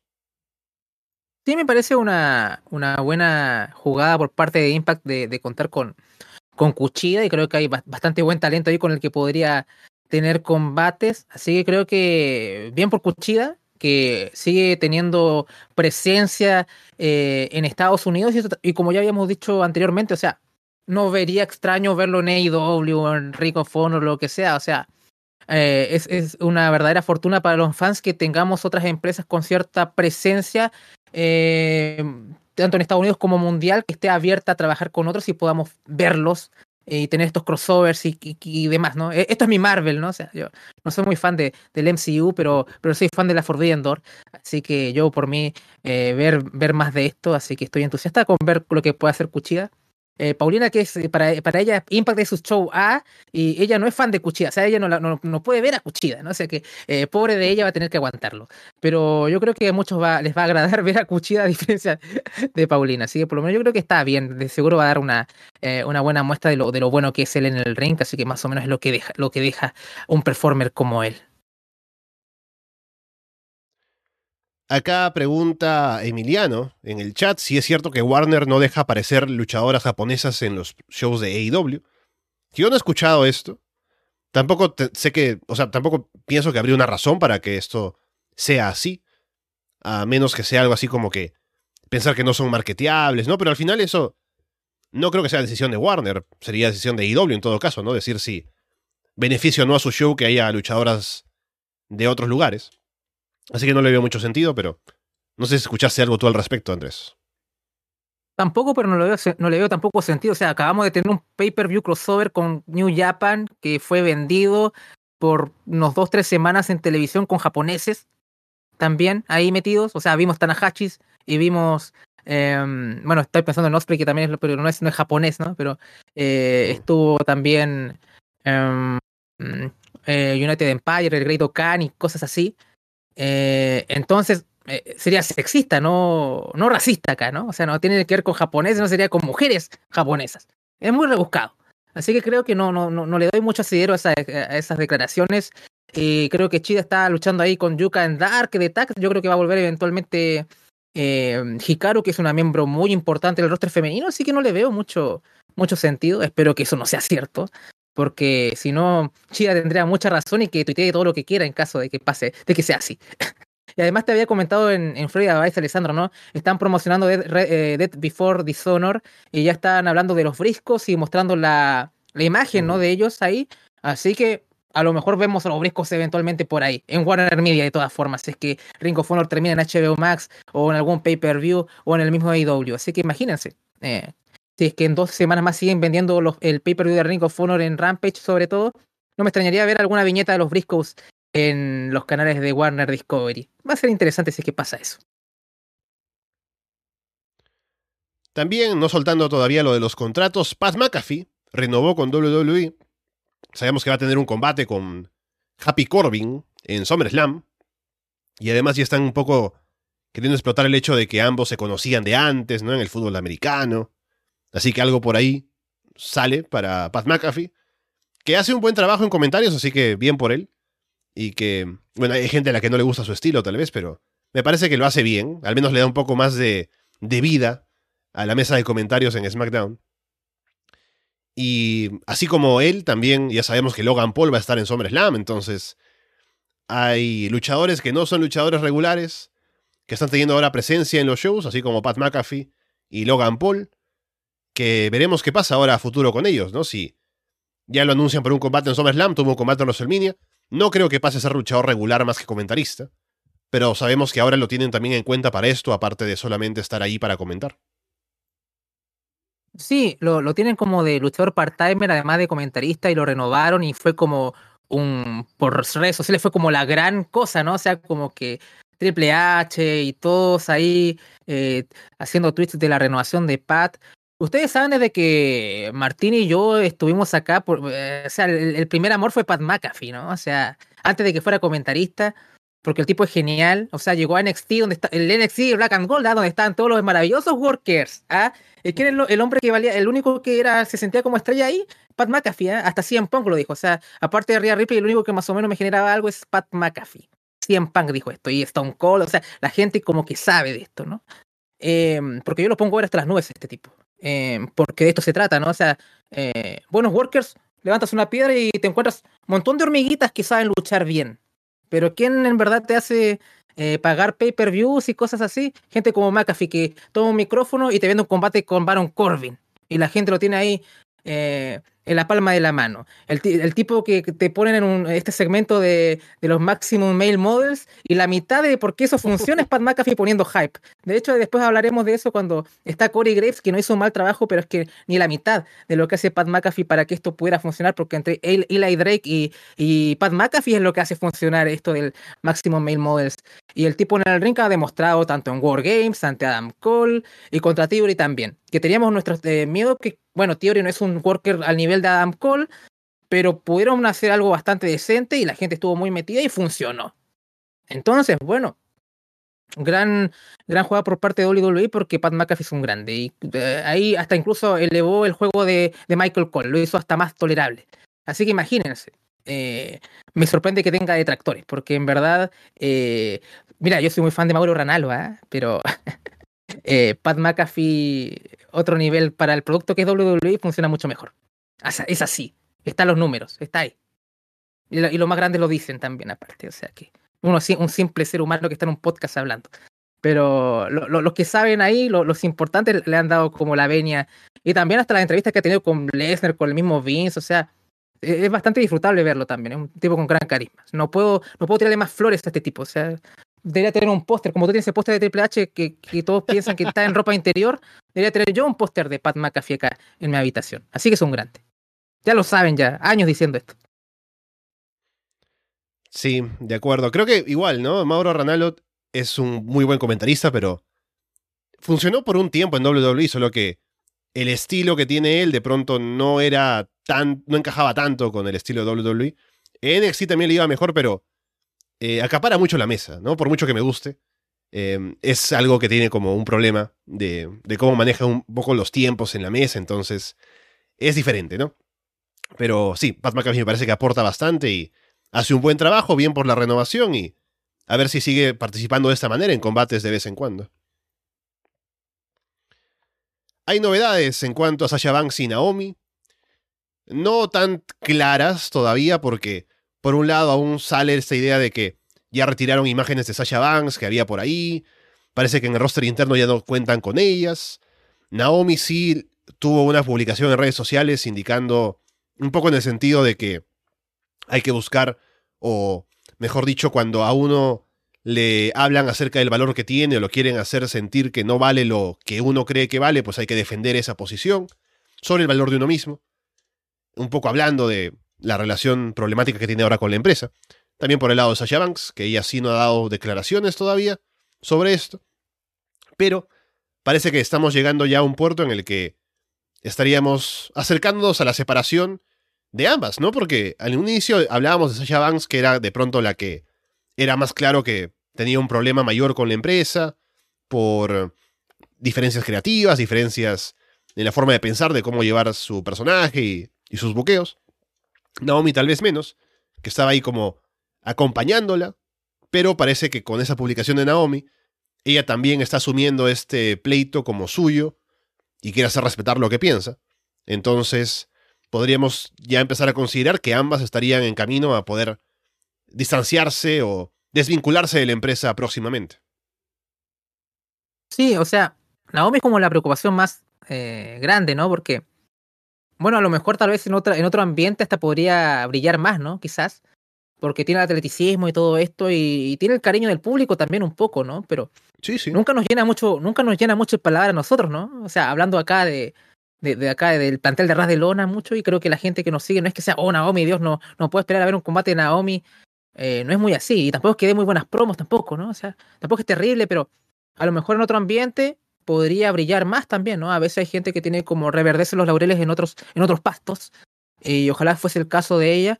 Yo pensaba que se iba a quedar más que nada por los contactos familiares, ¿no? Están los usos, o sea, la esposa de quién es, y, también Roman está ahí, que es básicamente la estrella más grande ahí a full time que tienen en la compañía. Entonces, un poco, bueno, a lo mejor Sacha se va y Naomi se queda un poco ahí y, ahí un poquito con politiqueo, muñequeo. Aquí no pasó nada, ¿no? Pero al final vemos los hechos y vemos que el famoso torneo por el, los títulos de pareja femeninos no ha pasado nada. ¿Ya cuánto vamos? ¿Dos meses? ¿Un mes y medio? No sé. Entonces, los actos hablan por sí solos y Sacha y Naomi tenían razón las tildan de poco profesionales, pero el tipo que paga por sexo a sus empleadas y usa dinero de la compañía para subir sueldos a las personas con las que se acuesta, es parece que el tipo que da, dicta clase de moral. Em, a mí yo estoy con todo con Sachi y Naomi, sí que bueno. Bien. Em, hay casos también como con el de MGF también, que, que va un poco lo mismo, aunque ese caso es muy extraño, ¿no? Ni siquiera sé cómo abordarlo en, parte, o sea, eh, eh, cuando veamos cómo, cómo termina eso, voy a dar una opinión mucho más clara con lo de MGF, porque en verdad es bastante nebulosa aún. Pero con lo de Sacha Naomi tenemos un poco más de datos y es como, bueno, se ve por sí, por sí solo todo esto, ¿no? O sea, em, yo voy con las chicas acá y ojalá lo mejor para ellas, eh, Sacha además tiene como una cierta proyección más allá del wrestling, ¿no? Tiene ahí su rol ahí con todo lo que es Star Wars y sacan hasta la serie de, la hormiga que habló con Luke y sacan una serie de eso. Entonces, yo hasta veo una serie de Sacha Banks, ¿no? O sea, total es una fábrica de comida rápida lo que, es lo que se ha convertido Star Wars es para hacer un podcast, pero bueno, este no es un podcast de Star Wars, ¿no? Pero, pero me duele porque soy fan. Eh, y ni para qué hablar de Obi-Wan. Bien, Y em, lo de Naomi es como dijo, ojalá si es que se va de WWE, encuentre alguna empresa que, que pueda brillar, ya sea de, si es que Tony Khan le da la mano, va a Impact o lo que sea, que podría ser un buen destino también, podría aportar.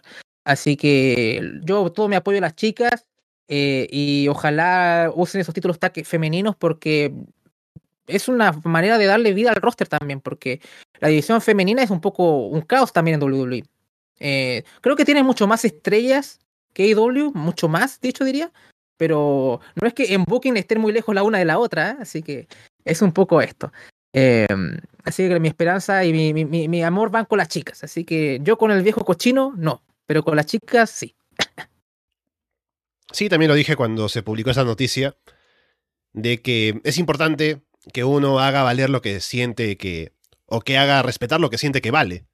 Y si está en un trabajo en el cual no sienten que su aporte es lo que uno siente que es lo que está aportando, que no lo valoran, pues por qué quedarse, ¿no?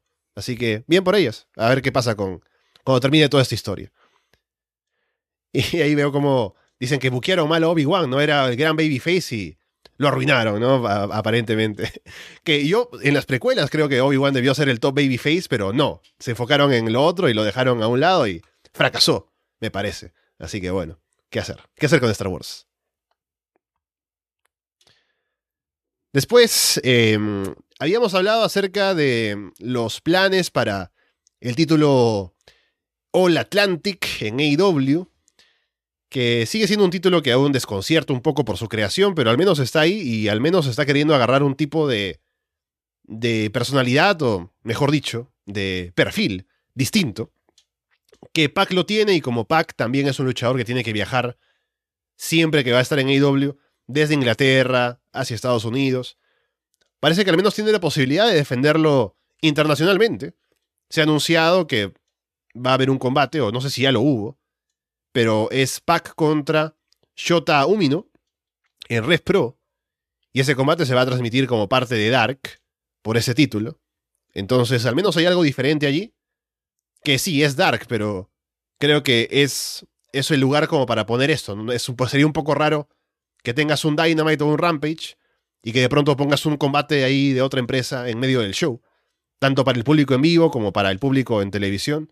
Sería raro hacer esa desconexión, ¿no? De pack en otro lugar, ¿no? Un combate que es totalmente desvinculado de lo que está pasando. Así que es como, por un lado es interesante, por otro lado es como limitante también pero al menos es algo diferente y veremos si esto se sigue presentando en otros lugares, aparte de en Res Pro en Reino Unido, porque es, ahí donde está PAC, y si puede aparecer por otros sitios también.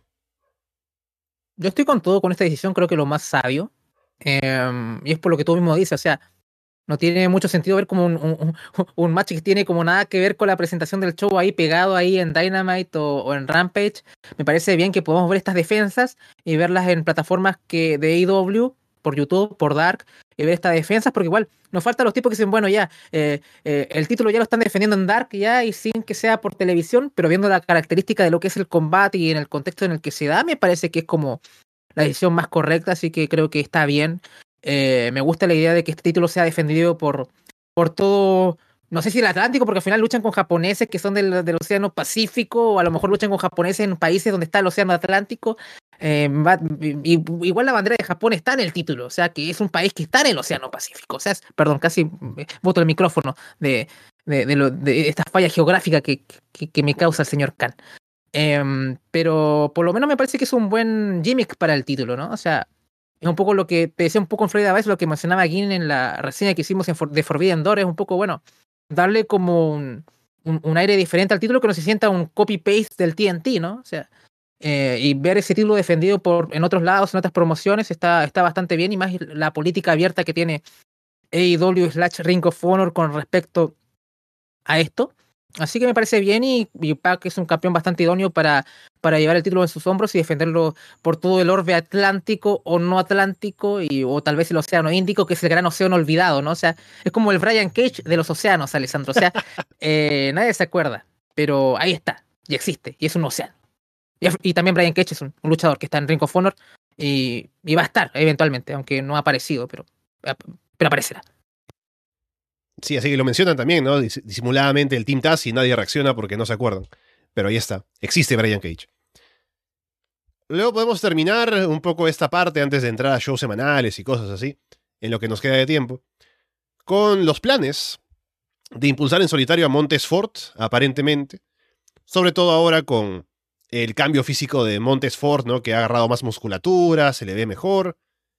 Y con todo esto que dicen como que es muy raro, ¿no? Porque mencionan, hay rumores de que parece que se llevan mal los Street Profits. Pero ¿de dónde salen los rumores, no? Y aparte no se ha visto nada de esto en televisión, o sea, siempre han sido... No ha cambiado nada de lo que hacen normalmente, pero hay rumores. Y no sé si esto lleve una traición, espero que no. Se pueden separar sin traicionarse, ¿por qué? ¿Por qué tienen que traicionarse, no? Entonces creo que sí, para todos es evidente que Montesfort es el tipo con más proyección de los Street Profits. Y además tiene muy buena proyección, es un tipo que es muy atlético, es muy carismático. Habría que verlo en combates en solitario para ver si puede estar como para plantearse ser un main eventer a futuro. Pero quitando eso, en combates en parejas ha, lucido bastante bien. Como digo, siempre en las promos, se maneja bien, en no solo promos, sino solo con el carisma y la forma en la que actúa. Conecta bastante con el público. Así que es un buen proyecto futuro. Solo espero que Angelo Dawkins no sea el siguiente toker de la vida, ¿no? Que lo separan de su equipo y luego desaparece y le va mal. Porque también, si bien no es un luchador con tanto potencial como Montesfort, no me parece malo. Me parece que hace bien las cosas. Se le ha visto bien en algunos combates también como parte del equipo. Entonces, eh, un poco por ahí sería la duda de a ver qué, cuál es el futuro de Angelo Dawkins, pero eh, con Montesfort parece que están planteándose hacer algo más serio a partir de ahora. Sí, tengo una opinión similar a la tuya. Em, y además, ¿por qué, hay que separarlos, no? ¿Por qué si quiero hacer un pucho individual, por, qué tengo que separarlos? O sea, mira ahí W que están todos con todos y todos son amigos y no es que soy Orange Cassidy y tengo que separarme de, Chuck Taylor para que... No, o sea, o soy John Moxley, soy campeón interino, pero estoy con Utah y estoy con Danielson y estoy con Claudio Castagnoli. Entonces, ¿por, ¿por qué tienen que esa urgencia de dividir? cuando no tienen por qué. O sea, e incluso muchas veces estás como sobrepasado de números con los Hills y no te va mal tener algún amigo, ¿no? Tu compañero de tag. Y a veces tú no tienes un título encima y a veces no tienes por qué retar a alguien. Ah, podría estar la edición de parejas otra vez haciendo tiempo, teniendo pantalla, a veces no siendo campeón, pero a lo mejor teniendo presencia en los shows. Y es como una oportunidad que, está ahí y no la aprovecha WWE, que podría aprender ahí de la vereda del frente o de New Japan o como tú lo quieras ver, de gente que usa este tipo de sistema de stables.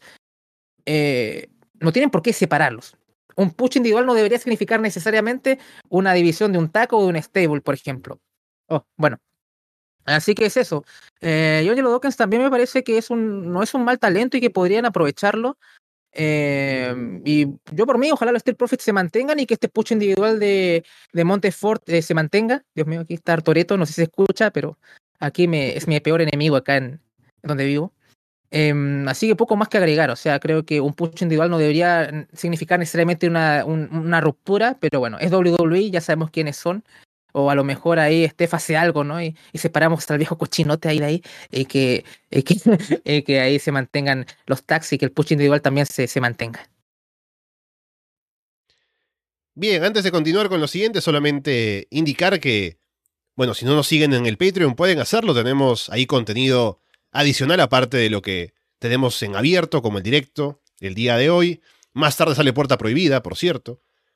Mañana sale algo nuevo, que por ahí en redes sociales hubo algún tipo de anuncio críptico, o no tan críptico, no tan críptico como el video de Edge ahí con una medalla y cosas así, pero ahí está, así que ah, mañana sale algo, algo nuevo por ahí. Y también tenemos eh, Florida 2.0 que salió el día de ayer con la revisión de Great American Bash con Andrés, con Paulina, con Manuel, que ganó el juego de predicciones también del Patreon. Así que únanse para escuchar Florida Vice, siempre con Andrés hablando de AEW, Monday Night con Walter hablando de eh, Raw, Nitro en los noventas, también Underground, que debería volver pronto para hablar con Fede sobre cosas. Así que bueno, eso y además, em, solamente, bueno, recordar que tengo ahora los audios de Puerta Prohibida para, eh, eh, para mí también recordarlo, no tengo que editarlos y subirlos dentro de poco. Así que ahí está. Con eso sí, vamos con lo que pasa en Raw y SmackDown. brevemente en el tiempo que nos queda y también preguntar, ¿no? Porque en el grupo de Telegram recuerdo que nos estaban diciendo de que, no sé, al final si, si ven las cosas solamente resumidas en YouTube, como que se pierden, ¿no? Yo siento que sigo Roy SmackDown semana a semana, así que estoy enterado de las cosas. Pero si alguno aquí en el chat, ¿no? En general piensa que tal vez no vale la pena que comentemos esto sin ver los shows completos, díganoslo y así tal vez vemos de replantear el show. Pero pienso que vamos bien aquí, revisando las cosas. Tuvimos, por ejemplo, en Raw un combate de Asuka contra Becky Lynch, con eh, todo el conflicto que ha habido entre las dos, ¿no? Así que, bueno, ahora estoy hablando de esto, ¿no? De defender mi posición de revisar Raw y SmackDown, y no recuerdo ni quién ganó de Asuka y Becky Lynch. Esto lo vi ayer y estaba en la mañana, en la tarde salí, he vuelto a, a mi casa dentro de unas horas, o hace unas horas nada más. Así que sé que fue un combate con objetos y cosas, Em, hubo un basurero por ahí, cosas así. Y bueno, recuérdame, Andrés, ¿qué pasó en este combate Asuka y Becky Lynch? Mira, Alessandro, no solo yo vi todo en YouTube, pero una cosa que no vi en YouTube. Dije, ah, esto es Asuka y Becky Lynch. y voy a ver el combate completo, señores. Y lo vi, lo vi completo. ¿Y quién ganó? Ganó Becky Lynch. Em, sí, y el combate estuvo bien, o sea, es Asuka contra Becky Lynch. Eh, ¿Qué más les puedo decir? Y sí, bueno, básicamente hubo muchas sillas y tachos de basura. De hecho, hay un, spot que me gusta mucho que está Becky adentro del, del tacho y Asuka hace una combinación y además eh, termina con una missile dropkick. Mira, ven un, comentario de un combate como si fuera un show eh, de Patreon. que estuvo bastante bien. Em, y sí, al final este Lynch gana. Espero que esto sea el último combate entre ellas en, en un tiempo ya, porque, o sea, ya creo que este combate lo hemos visto bastantes veces en un periodo de tiempo bastante cortos. Y también creo que las mujeres han estado haciendo main event de Raw constantemente en los últimos dos meses. Y la mayoría creo que ha sido Asuka versus Becky Lynch. O han estado ellas involucradas en algún momento, ¿no? Entonces, eh, bien que las mujeres tengan ese spot en los shows y eso habla mucho de lo que han avanzado en algunos aspectos o, que, o con las estrellas con las que cuentan. Y también habla de las estrellas que están ausentes también, porque ya Roman Reigns tiene menos fechas, siendo que es el hombre portador de los dos títulos. Nuestro héroe, nuestro Mesías Cody Rhodes, eh, está ahí en recuperación, a lo mejor vuelve para el Rumble, a lo mejor vuelve cerca de WrestleMania. Entonces las chicas están más o menos tomando eso, los main events de, de Raw. Em, pero poco más, o sea, es un combate que vale la pena ver, un combate ahí de, de televisión de 10, bueno, con, con, cortes son como 13 minutos o cosas así. Está, está bien, así que estuvo entretenido, pero, pero poco más. Tampoco fue una cosa que me voló la, la cabeza, pero fue un buen combate de televisión. Sí, recuerdo el Manhattan Slam ahora desde la esquina, así que sí, estuvo bueno para la estipulación que tenía. Luego Theory salió a, bueno, hacer toda esta promo sobre haber ganado el Money in the Bank y su intención de, canjearlo contra quien vaya a estar luchando en SummerSlam, porque es un last man standing, entonces es una buena oportunidad. Y además, ya confirma que tendrá una revancha contra Bobby Lashley por el título de Estados Unidos en ese pay-per-view. Habrá que ver entonces qué pasa con Theory en ese show, porque ya está avisando que va a querer canjear, a ver si lo hace, y si lo hace de manera exitosa o se queda a medias. No creo que gane el título de Estados Unidos a Bobby Lashley otra vez, pero al menos sabemos que será protagonista de ese show. A mí me gustó la promo que hizo con, con Lashley. Creo que tú ves la promo y tú ves por qué están apostando por este tipo, ¿no? Porque empieza con la promo y la gente canta what, what, pero el tipo no se achica, ¿no? El tipo sigue y la gente se calla y lo escucha. Y también funciona tan bien como Hill que la gente empieza a corear Bobby, Bobby. O sea, el segmento un éxito por todos lados. Gracias Austin Theory por existir, al menos eh, acá en esta, en esta promo, en este segmento en particular. Eh, eh, por lo menos fue una buena decisión hacerlo Money in the Bank, o sea, Mr. Money in the Bank, pero el problema fue cómo llegamos a eso, ¿no? O sea, no es mala idea darle el maletín a Austin Theory, pero cómo llegó, cómo fue el combate, o sea, ahí fue, ahí fue lo malo, ahí fue la falla. Pero cuando ves segmentos como estos, incluso el troleo que hace a Roman ahí en, en SmackDown, dice, bueno, mira, este tipo sabe hablar, sabe manejar al público, causa hit, te pones de lado el babyface que es Bobby Lashley, que bueno, no es muy bueno en promos, pero fue de una respuesta lo suficientemente funcional para que esto no, no desentonara. Y tuvieron un buen combate también en Money in the Bank, y bien, por lo menos ves un segmento así y, estás esperanzado con el ron que podría tener Austin Theory como Mr. Money in the Bank. Además, yo también lo vi en NXT cuando lo recibimos junto a Alessandro y el tipo eh, ha mejorado y tiene, o sea, es bueno, pero creo que han, han fallado en su presentación con todos estos segmentos con Vince, todo fue muy raro. Tal vez no muy fan de esto de la selfie, para ser sincero. Em, pero el talento lo tiene y puede hacerlo bien. Y segmentos como este lo demuestran. Así que si veo más de esto, Theory va bien, va bien encaminado. De hecho, estaba hablando con Paulina y decía, ¿por qué tanto? Bueno, sé que, que Randy Orton está medio lesionado, ¿no? Pero siento que el rival más natural de Theory es Randy Orton porque son muy similares en sus etapas más tempranas que el mismo Cena. Eh, para mí es un combate que me llama mucho más, ¿no? Y además Theory te lo vende más de Hill como la próxima cara de la compañía, cosas así. Al menos no, si lo comparas con Roman, que era bastante fallido en promos en sus inicios. Aquí Theory es mucho más natural en, en esta etapa de, de, este push más o menos más, más fuerte. Así que estoy contento con este segmento. Así que bien por Theory ahí callando bocas con esto. Y esperemos que siga así porque esperemos que funcione, no, no, queremos que el producto se caiga a pedazos y hay gente que ve esto todo, todas las semanas, ¿no? Así que bien, al menos con esto. Y bueno, estamos en esa etapa de construcción para Theory, ¿no? Luego de ganar el maletín. Ojalá que, si va a ser main eventer, ya se olvide del gimmick del selfie, por ejemplo. Que le cambien la música parece ser mucho pedir, ¿no? Porque la música en WWE últimamente es bastante mala, incluso para la gente que está ahí en puestos importantes. Entonces, bueno, a ver si termina de convencer de que es un tipo que está como para ser campeón. No, no muy lejos de ahora, porque es el Mr. Money in the Bank. Luego tuvimos, ahora hay pleito entre Judgment Day y los Misterios, que hubo un combate que terminó con Rey haciendo como la de Eddie Guerrero, ¿no? Como tirándose al piso para que el creyera que lo golpearon con una silla, para que descalifiquen a Judgment Day. Así que de esa manera los Misterios se llevan una victoria y se van contentos, pero luego Aparecen Finn Balor y Damian Priest para atacarlos en backstage, así que parece que esto va a continuar. A ver, yo esto ha sido como reencontrarme con Raw después de un tiempo importante. Y se nota la pérdida de Edge. Yo nunca he sido fan del Judgment Day. Me parece, siempre me pareció malo, malísimo. Pero siempre en un segmento estaba Edge. Y Edge tiene el Star Power y siempre pones atención porque, bueno, ahí está Edge. Sea el segmento bueno, sea la promo un poco deficiente. Pero ahí está Edge, una estrella ahí. Y bueno, todos sabemos cómo ha tratado a Finn Balor. Yo soy, incluso te diría que soy más fan de Finn Balor que de Edge, porque cuando reconecté con el wrestling que estaba más con Finn Balor y esa etapa de NXT con él de campeón y todo, y, tengo incluso más apego emocional por Finn Balor que por Edge.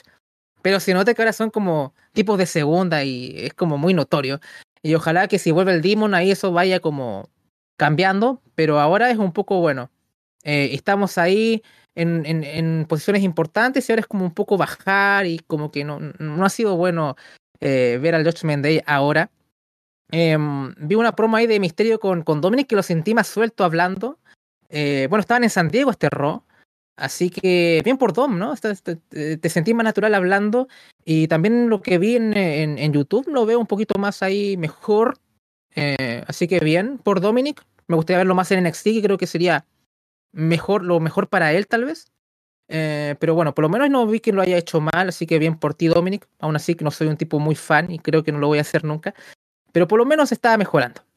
Eh, pero poco más. A ver qué, pueden, eh, qué, va a terminar esto. Va a ser un fin valor contra Rey Mysterio en SummerSlam, que sería un muy buen combate para el show. Em, me gustaría ver eso.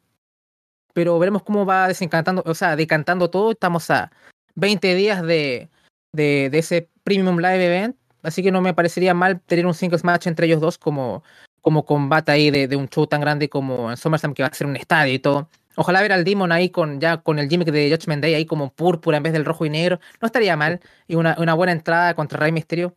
Creo que el combate me, me ganaría bastante.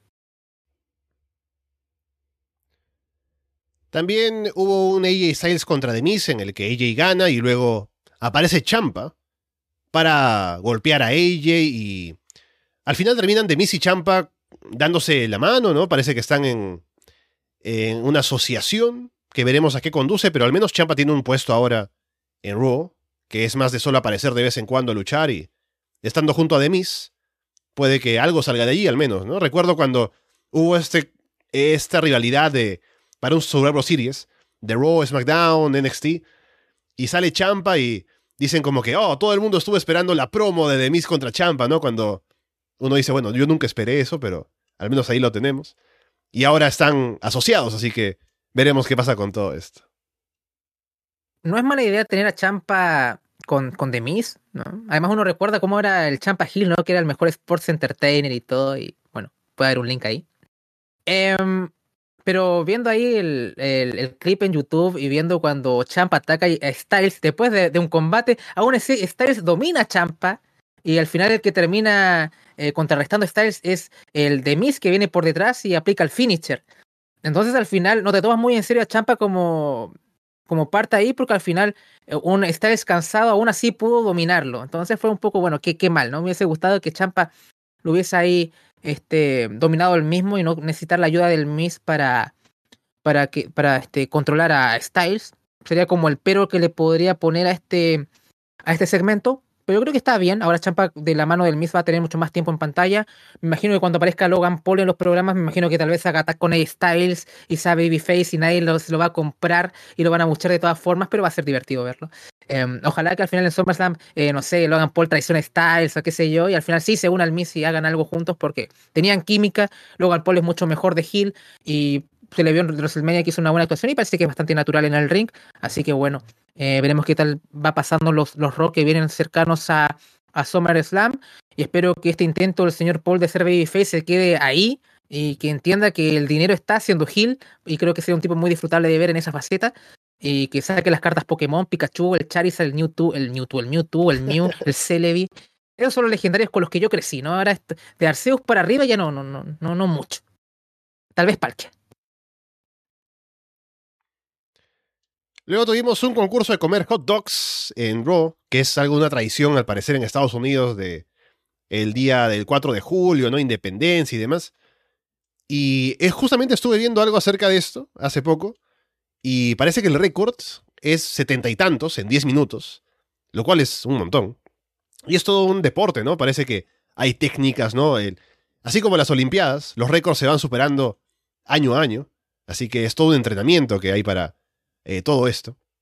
Y bueno, hubo un concurso entre Otis y Angelo Dawkins y termina ganando Akira Tosawa, ¿no? Que estaba por ahí. Em, y todo esto conduce a que hay un combate luego. Y hay una parte que no vi de Raw, que es cuando Otis vomita sobre Chad Gable aparentemente. Pero bueno, 4 eh, de julio, Andrés. Que luego Artruth hizo el chiste que yo he hecho durante años de decir, ah, sí, eh, la celebración de cuando Will Smith derrumbó la nave nodriza de, las, de los aliens, ¿no? hay cosas así. ¿Ves que hay gente que escucha ahí a ras de lona? Eh, he's gonna puke, ¿no? O sea, eh, ¿cuándo vamos a reseñar Beyond de Matt? Cuando vi lo de lo de Otis con eh, vomitando a, a Chad Gable. Eh, bueno, todo el mundo que está familiarizado con el noble deporte de comer hot dogs sabe que los tipos que en verdad ganan esto son japoneses delgados. Eh, y yo lo he visto muchas veces. O sea, tú te sorprendes, oye, uno piensa que el tipo que, es campeón del mundo eh, o el campeón universal de esto es un tipo gordo, así, con la presión arterial muy alta, y no, al final te, te pillas y, son japoneses y son delgados más encima, ¿no? O sea, eh, así que no me sorprende que Tosawa haya ganado esto y por una margen amplio, porque iba como 25 Otis y 48 eh, Tosawa. bueno, estos tipos de gags que hacen en el, en el 4 de, de julio acá en, en WWE. No, o sea, todavía no sabemos qué le tiró el pay a Kevin Owens. Eh, algunos decían que podían jugar con ese, que fue al final fue Ezekiel, o fue eh, Elias, o el, otro hermano que se llama Elrod, pero no, no quisieron jugar con eso y está bien. Yo creo que hay misterios que no deberían resolverse eh, con respecto a eso. Pero, pero poco más, ¿no? O sea, eh, ya veremos, hablaremos más de Truth más, más adelante, mejor, ¿no? Con lo de, con lo de Gunter, o ya lo mencionaste, creo, ¿no? Ya se me, se me fue un poco el hilo. Bueno, lo mencioné, pero sí podemos decirlo ahora. Aparte, ya conectamos con SmackDown, que tenemos poco tiempo. Que Arthur salió disfrazado como el tío Sam. No sé si la comunidad afroamericana dirá que Arthur ahora es un tío Sam.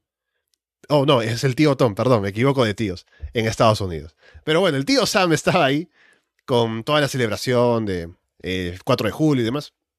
Y apareció Gunter en Raw para atacar a Arthur, un poco para para destruir el espíritu patriótico. Así que tuvo presencia Gunter en Raw y también lo tuvo en SmackDown.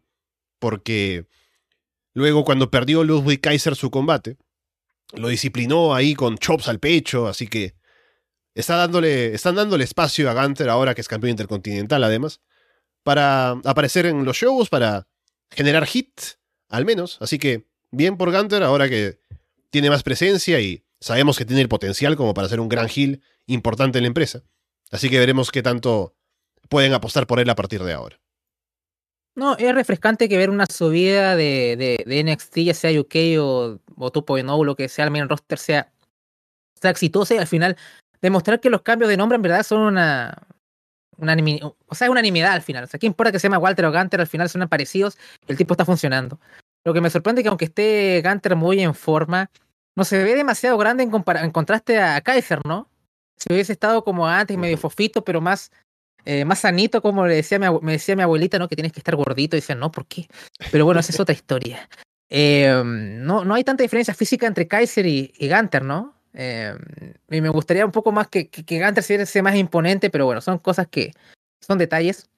Y creo que añade como ahí leí una capa más al personaje, ¿no? Verlo un poco más agresivo aún de lo que se muestra, eh, como más distante de su, de su, de su compañero, no, no, no está mal, se, lo, lo, ve, se le ve más malvado, ¿no? Y la gente coreando USA que en verdad detesta todo esto, ¿no? Bueno, igual ven un tipo con bandera alemana y todo eso, y me imagino que, que el patriotismo aflora. Eh, pero, pero poco más, así que bien, me imagino que va a aparecer todo para un Counter versus Nakamura, que si le pone, le pone energía el, el hombre, puede estar bueno el combate. Así que creo que podemos tener una, buena defensa por el título intercontinental y, y por lo menos eh, entusiasta con lo que terminó siendo Imperium al final, ¿no, Alessandro? Porque eh, tenemos al gran Giovanni Vinci ahí en, NXT mostrando toda la clase y el estilo y las fotografías y va a luchar con Apolo Cruz la próxima semana, así que tengo hype. Y acá eh, está haciéndolo bien en el roster principal, así que a pesar de la división y todo, creo que le está yendo bien a los tres, así que eso es bueno. Hablando de clase y estilo, no tuvimos chance de hablar de esto hasta ahora, pero ya tuvimos la presentación de Maximum Male Models en SmackDown, este grupo de parte de... Eh, ahora se me va el nombre. Es Dupri, Max Dupri. Max Dupri. Max Dupri, eh, que sale ahí pues con esta, estos luchadores que ahora son modelos aparentemente. Salieron la semana pasada. Son el ex Mace, que ahora es Masei, y el ex Mansur, que ahora es Mansua, y salen ahí a, caminar por la pasarela, a, que le tomen fotos. Esta semana fue como con temática de, de, ser tenistas, ¿no? Así que se les ve ahí eh, posando y demás. Que está gracioso. Ya lo decías tú, fue más gracioso con Pat McAfee la semana pasada en comentarios. Pero yo me pregunto, ¿esto a qué conducirá? ¿Van a luchar en algún momento, no? Porque parece que no está interesado Max Dupri en que ellos sean luchadores, solamente que sean modelos y que posen y demás. Pero tendrá que de alguna manera esto derivar en algún tipo de combate o alguna lucha contra alguien que se meta con ellos. Eso por un lado. Y lo otro también es que se anunció, o lo anunció el propio Max Dupri, que hay una página web en la cual uno puede ingresar, que yo ingresé a la página web para ver si existía realmente o no, y existe, y aparentemente es para que tú envíes como tu, no sé si tu currículum, pero enviarás algún tipo de perfil para ver si eres digno de ser también uno de los modelos de Max Dupri. Entonces, si alguien está interesado aquí de la comunidad de Arras de Lona, puede participar a ver si algún representante nuestro termina siendo uno de los modelos de Maximum Made Models. Bueno, Martín es como el más fachero del de, de staff. Así que el hombre sabe lucir las camisas y ¿por qué no pone ahí una foto ahí que lo envía a, a Maximum Mail Models para titular, eh, ¿cómo se llama? Los jugos de nuestros placeres culpables, Alessandro, ¿no? O sea, eh, es una frase tremenda, ¿no? O sea, demos una camiseta con eso. Eh, a ver, mire, ustedes ya como que intuyeron, yo, yo soy muy fan de esto. Entiendo que la gente, hay gente que no. Eh, pero para mí esto es NXT 2.0 niveles de grandeza, ¿no? O sea, por ahí van. Yo creo que estos tipos también están buqueando allá. Eh, yo había dicho hace poquito que con Pat McAfee y Eli Drake o Max Dupri, como lo quieran llamar, hacen funcionar esto muy bien. Corey Graves no hizo, no hizo un mal trabajo, ¿eh? algún chiste por ahí bueno le salió, pero no es lo mismo. Entonces sentí que fue un poquito más débil en contraste a la, a la, introducción. Pero claro, va a llegar un momento cuando van a tener que luchar. Me imagino que van a ir a edición por parejas, Mansua y Macé. Eh, dudo mucho que Mansua vaya a estar en Crown Jewel porque lo van a apedrear apenas salga, o el príncipe va a pedir la guillotina o qué sé yo. Pero por lo menos yo estoy, yo estoy este, muy entretenido con esto. Yo soy fan. O sea, el primer segmento con esto fue, no sé, para los anales de la historia de WWE. Eh, ¿Dónde va a terminar esto? No sé. Eh, ese es como el gran, la gran interrogante.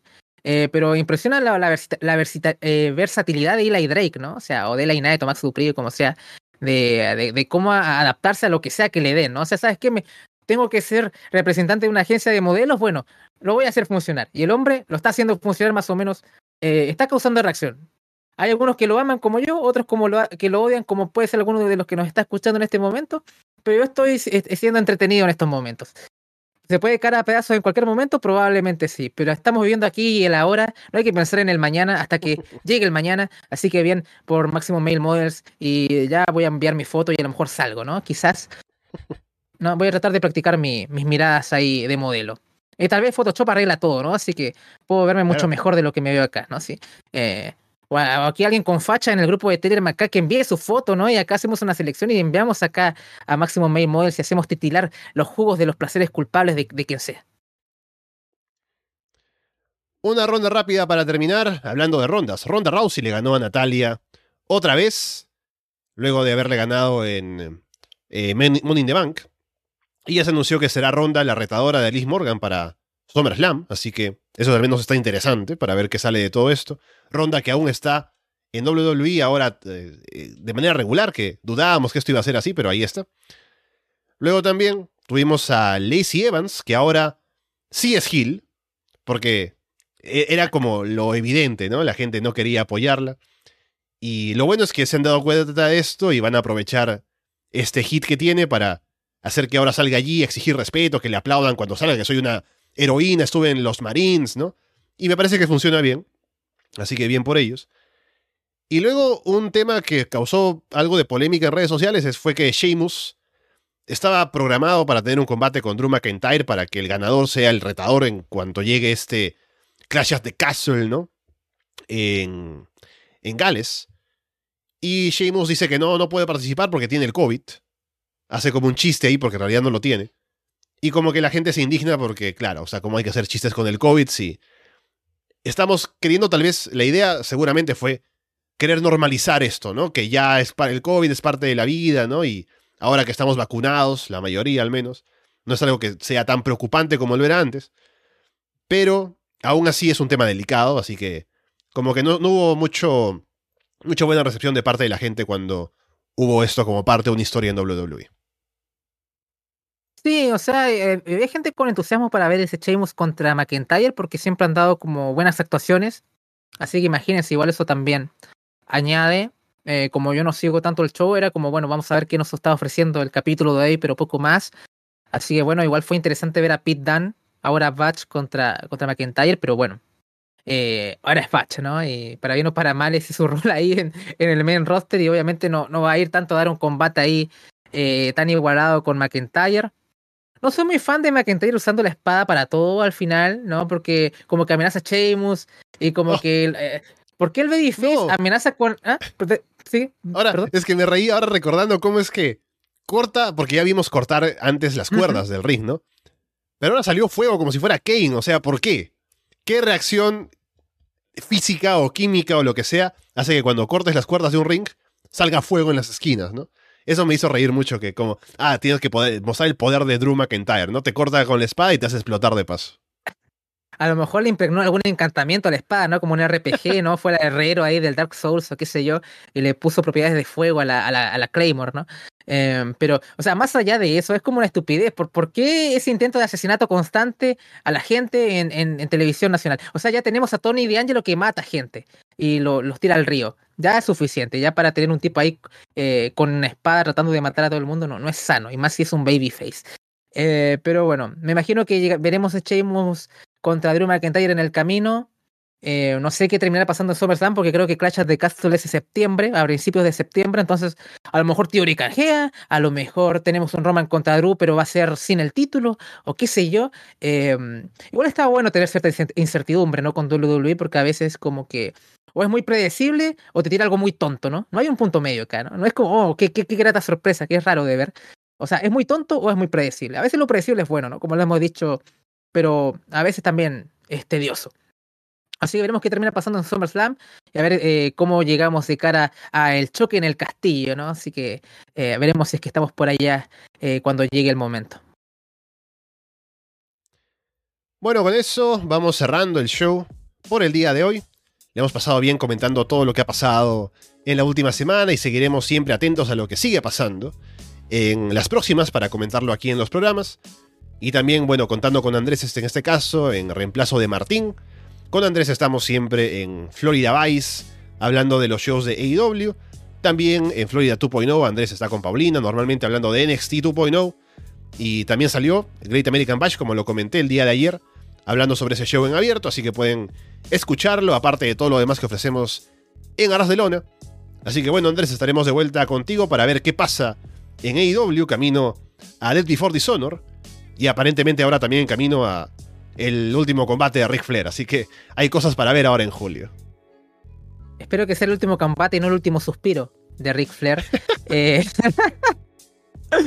Bien, agradecer a todos los que nos han seguido eh, acá en este show y también los que, no solo los que nos han seguido en vivo y han comentado en el chat, sino que los que nos van a escuchar por todas las plataformas que ya mencionaste, Alessandro, ebooks, Apple Podcast, Google Podcast y por supuesto en arrasdeluna.com. Eh, también eh, agradecer a Manuel que canjeó el maletín en Florida 2.0. Ya tenemos, el programa es muy joven y ya, ya tuvimos nuestro primer canjeo, es un orgullo. Y ha tenido también buena recepción el programa, de, ya llevamos un par, dos, tres meses con esto y, y, y tú mismo, Alessandro, eres fan del programa así que eso me pone también feliz. Eh, así que también en los clips, todo ha sido muy mucha buena recepción al trabajo que hemos estado haciendo con Paulina. Así que los invito a la gente que ve NXT o no, tal vez echarle una oída al programa que hicimos junto a Manuel y la misma Paulina. Así que muchas gracias por el apoyo y a la gente en Patreon sobre todo.